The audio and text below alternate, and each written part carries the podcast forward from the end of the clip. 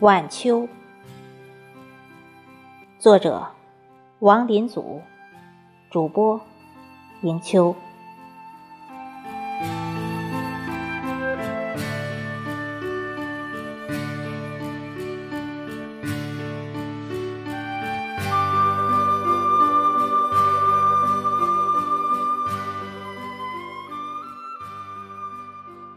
寒露早过，秋分已至。天地间猛一派肃杀景象，冰冷的露水告诫一切处在季节中的生命，自己将要对秋做一个庄重的晚节，让人们添加衣服，做好秋季的养生准备。秋天是一个适合收敛奔放心情、储藏有价值的事物的。含蓄的季节，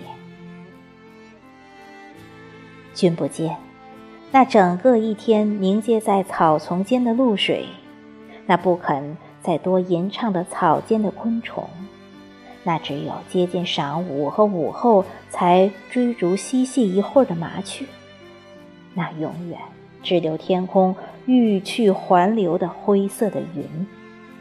那挣扎绽放在凄风苦雨中的晚秋，即将凋零衰败的花朵，那沉重的一言不发的树叶，池塘里不再活泛的水跟水里的鱼儿，都在向你宣誓：秋天的季节已经走向深处，请你珍重。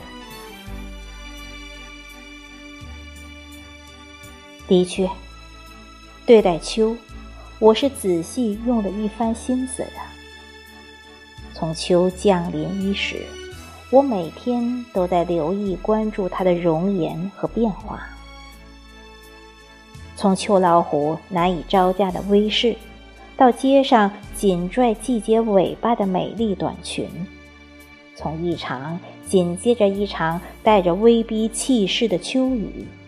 到田间早晚掠过的忙碌收藏储备过冬食物的鸟儿，从不断凋零飘落的黄叶，到一场接一场带着肃杀气息的秋风，以及那穿着风衣街头行走的人，所有的一切，都是秋给予人们的讯息。但世间万物。正是由于秋的存在，也才多彩多姿。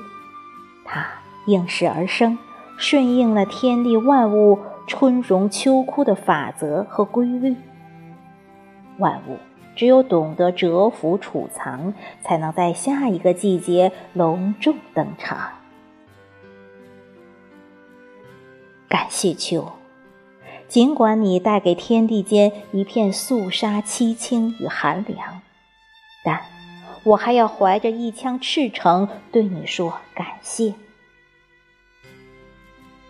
那高而辽远的天空，那一钩哀婉凄美的秋月，明媚干净的秋阳，向人们说再见的每一个生命季节中的事物，都带给我独特的心情。